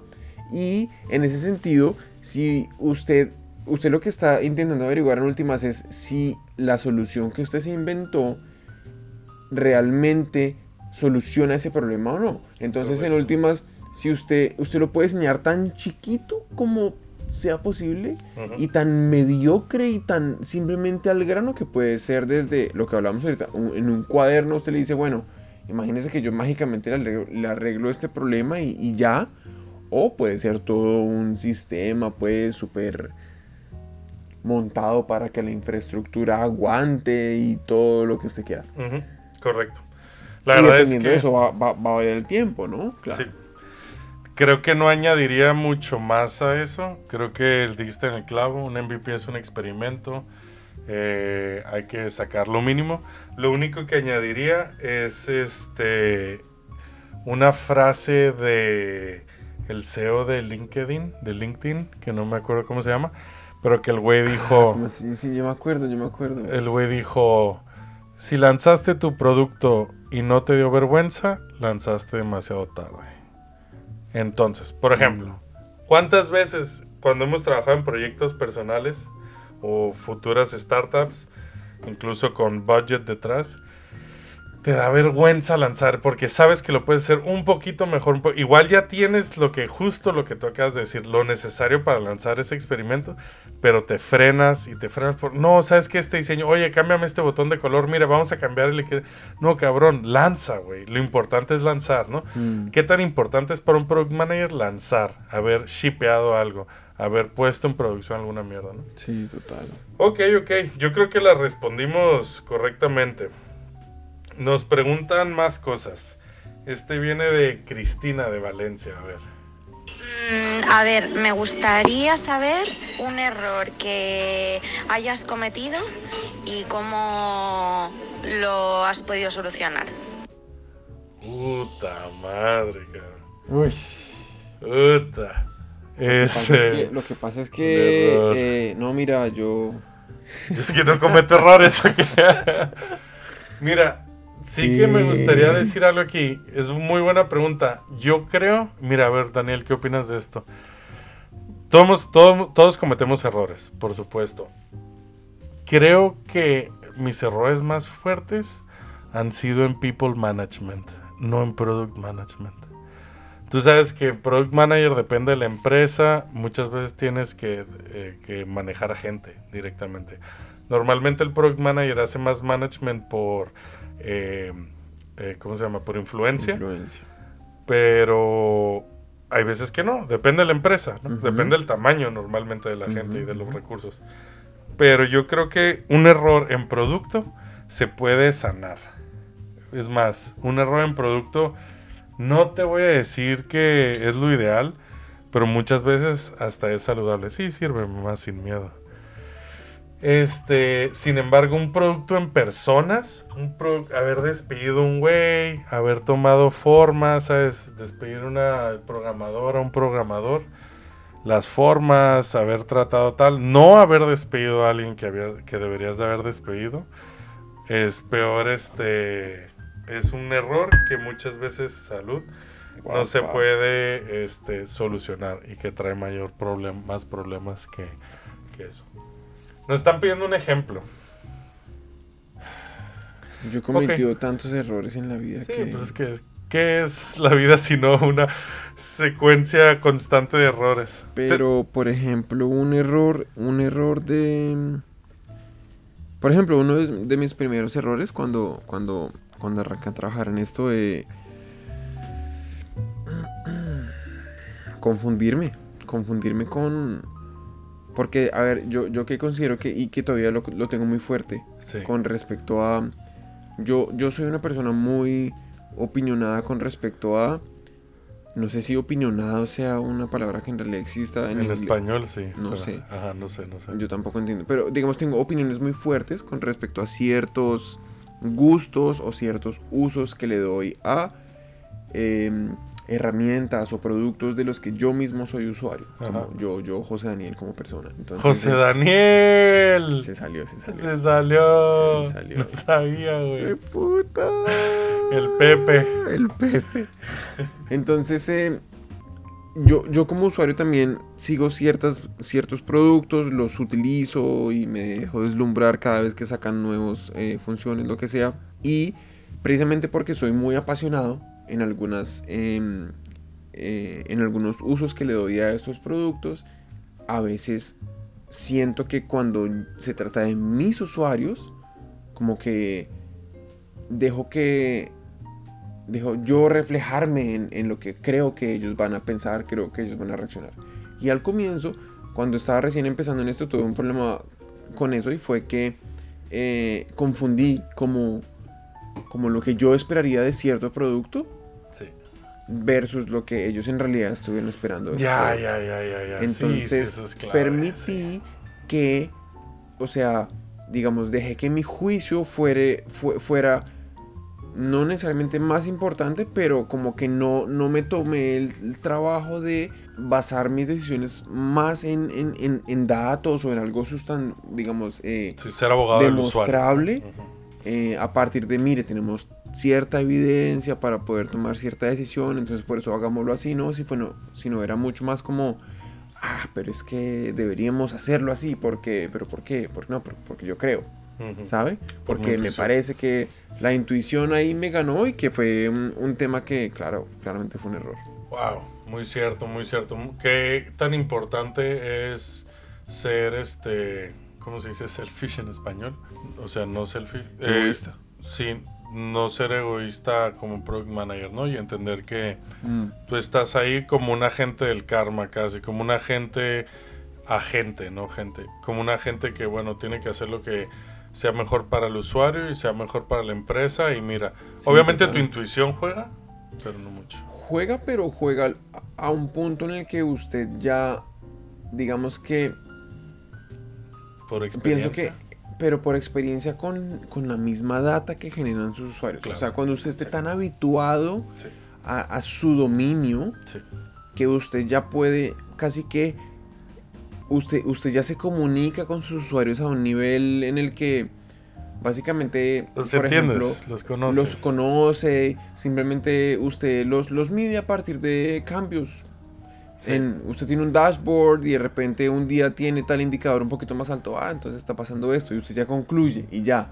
Pero porque ya si usted, usted se ha devorado esa data de una forma en la que usted ya es casi que parte de usted, cuando usted en ese punto claramente puede, puede tener intuición y su Correcto. intuición le va a ayudar y le va a ayudar mucho más. Pero antes de lograr ese nivel básico, dejarse llevar de su intuición representa que usted no, antes de entender a sus usuarios, usted empieza ya a tomar decisiones basadas en su opinión personal y ahí se la está recagando porque, porque nada le garantiza que usted sea parte de su audiencia. Sí, No, no es tu labor como product manager. esa. No es. Lo que dices, José Daniel, es música para mis oídos. Qué bueno porque en este momento no hay música de fondo. Sí, sí, ¿cómo no? ¿La tenemos? No, no, no. A ver, seamos honestos. Ok, aquí, ok, porque con esta falta de presupuesto y como hay que contar las cosas, hay que contar las cosas como hay que contarlas. cuente las cosas, pues. En ese momento no hay música de fondo, pero, Pero, sí hay sí. música de fondo. Sí, sí. Quien lo Porque esté escuchando, hay música. Sí, tiene música. Hay música de Es más, fondo, eh, pero no hay eh, música de fondo. Es sí. más, bailemos, bailemos, Vale, bailemos. eh, eso, eh, eso. Uh, eh, eh, eh. Ok, ahí te va otra pregunta. Señor, Esta viene de Luis Felipe, alias el Pipe Gutiérrez desde México, mi tierra natal. Dice, ¿cuál es la diferencia entre un PO, owner y manager? Pues, ¿cuál es la diferencia entre product owner y product manager? El product owner, a, ver, esto es lo primero que me viene en la cabeza. El product owner es el rol dentro de Scrum que juega un product manager. Es el nombre que se le da a alguien que, eh, digamos que es el último stakeholder del, de X producto. Eh, y product manager es, digamos, el nombre de la, de la carrera profesional que sigue alguien que se encarga de manejar eh, prácticamente todas las áreas de un producto. Por ejemplo, ¿qué, ¿cuál es la diferencia entre un developer o un programador? ¿Cuál es la diferencia entre un desarrollador y un programador? ¿Sabes? developer y programador, iba a decir que el idioma. El idioma, para empezar. ¿Cuál es la diferencia entre un desarrollador y un programador tal? Eh, PO es el nombre de- del, del rol dentro de la metodología Scrum. Pero sí, pero no, espere, pero ese, ese, ese, ese paralelo que acaba de hacer es, es, es correcto. Pues, por ejemplo, yo, yo conozco empresas en que entras y te dicen que eres ingeniero de X o desarrollador de X o programador de X. Y listo, y es tu rol. Y es lo que te pones en LinkedIn. y Pero cuando que- usted dice ingeniero de X o programador de X solo, es, ¿son iguales? Sí. Por, por lo menos en mi experiencia sí. Creo que es incorrecto llamarle ingeniero, ¿sabes? Creo que una cosa es desarrollador. A mí es la palabra que suelo usar. Ingeniero, vas a la escuela y estudias ingeniería. Es como si por trabajar en un bufete de abogados soy licenciado, pues no. Este, y eres pasante, ¿no? Y, o lo que sea, o abogado. Bueno, creo que para abogado necesitas estudiar y pasar el examen de barra. Respondiendo la pregunta, este, creo que es eso. O sea, PO es el rol en, en Scrum. Es un tema de roles. Es un tema de roles. Tenemos más preguntas y esta viene de Ángela. En tu eh, tierra natal, No jodas. Colombia, Tierra querida. tierra querida, Tierra de fe y armonía. tierra de fe y armonía, qué bonito. Eh, ¿Cómo recoges feedbacks de los usuarios y qué es lo más valioso que qué es lo más valioso que ha aprendido de los usuarios recientemente? Me gusta que habla de usted. Ay, marica, a mí me encanta hablar de usted porque yo tampoco hablo de tú tanto. Ya, ya le digo, marica. Como que usar insultos y el usted es una dicotomía interesante. Para mí. ¿Por qué? Pues porque para mí usted representa eh, respeto. ¿Ah, sí? Sí. Eso pasa mucho en España, que creen que ustedes, en lugar de vosotros, ustedes implica respeto. Y para mí, ustedes es como ustedes una bola de pendejos, ¿sabes? sí. Sí, sí, se salta. Supongo- supuse que pasaría, fíjate que tengo muchos amigos colombianos y nunca lo hemos hablado, pero supuse que así pasaría. Que para ti hablar de ustedes es como hablar de tú. Sí, claro. No, no, hablar de tú es un poco más como incomodillo. ¿Incomodillo? Sí, como no... Tú, tú, tú es, es, es mucho más cercano, ¿no? Sí. De pronto con la novia o, o con la familia. Ah, con, sí. Con, con la familia cercana. Oye, como el japonés un poco, ¿no? Eh, tal vez. En, ese, en esa medida sí. Qué interesante, no lo sabía. En esa medida sí. Pues, José Daniel, de responda. los usuarios hace poquito. ¿Y cómo los Eh, mides? ¿Y cómo, cómo era la pregunta, perdón? ¿Cómo recoges feedback? ¿Cómo recojo feedback? Ah, marica, pues. A mí me parece que la forma más, más confiable de recoger feedback es. eh, bueno, Bueno. digamos, yo creo que la, forma la forma que más me gusta recoger feedback es. Por, ya es más porque me gusta como tener la oportunidad de interactuar con, con, con el usuario. es One, one. ir ahí, como y charlar y bueno, tal. Cuéntame, más o menos. Pero entiendo también que eso tiene un componente de, de eh, ¿cómo se dice? Bias en español. De estar, no. De sesgo. Eso tiene un componente de verga. sesgo. ¡Qué léxico! Eso no, eso tiene un sesgo el hijo de puta porque si usted como, ah, sí, yo desarrollo este programa y yo la...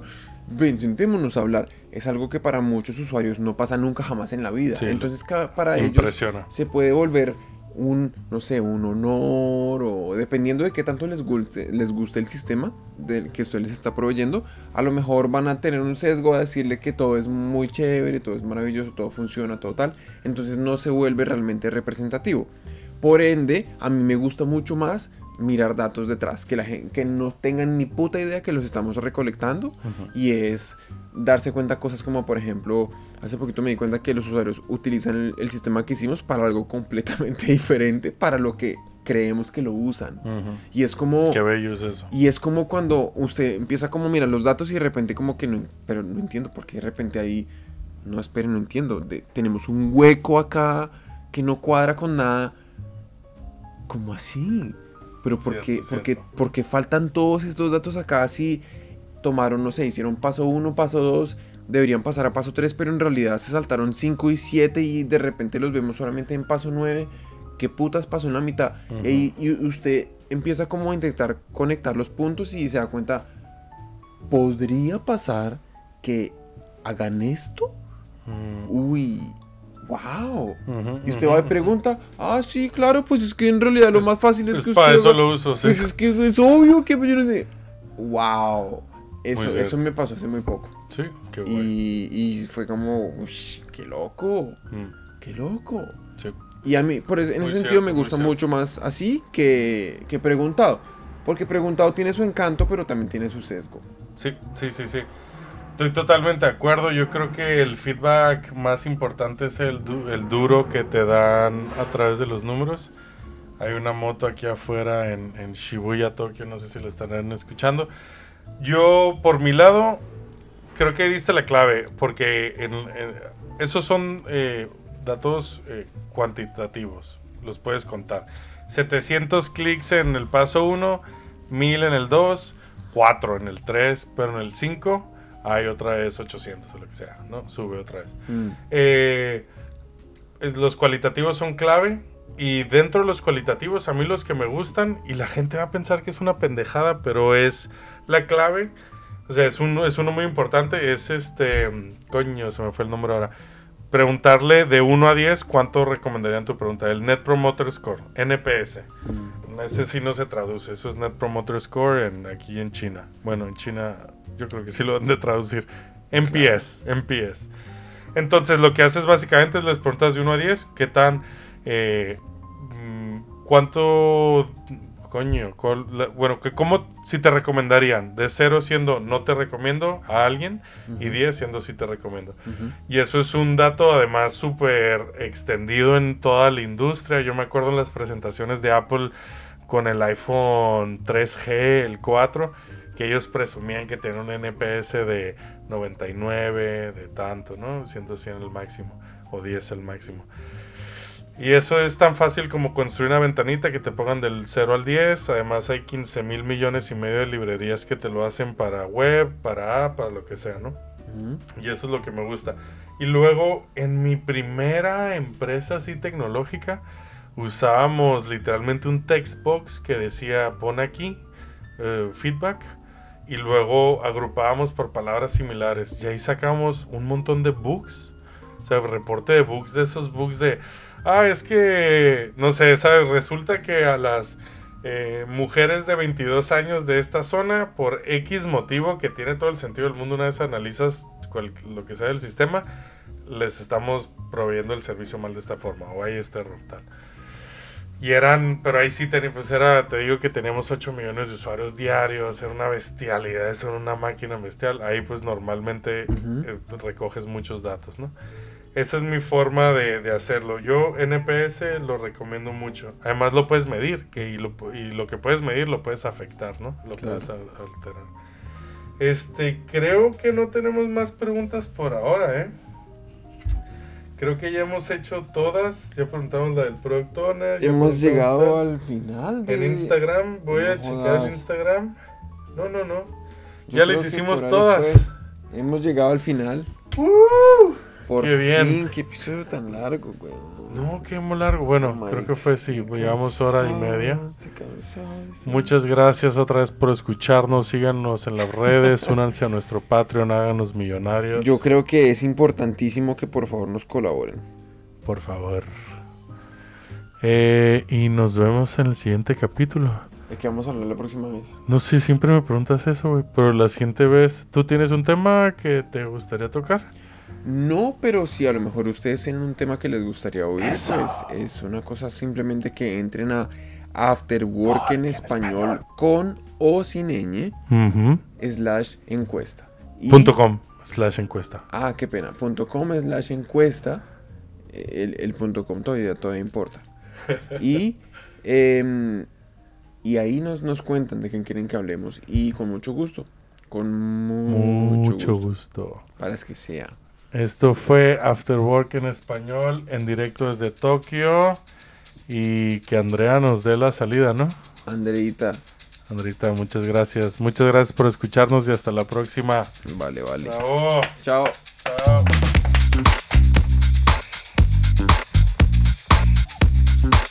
Hemos llegado al final de otra entrega de After Work en español. Si te ha gustado el episodio de hoy, te agradeceríamos que nos siguieras en redes sociales y le enseñes a tus amigos cómo suscribirse. Para tener los documentos usados como soporte para el episodio de hoy, ver información sobre Alfonso y Daniel, entra a nuestra página web afterworkenespañol.com. Para patrocinar el podcast, puedes firmar un documento cediéndonos el premio completito de la lotería si llegases a ganártela.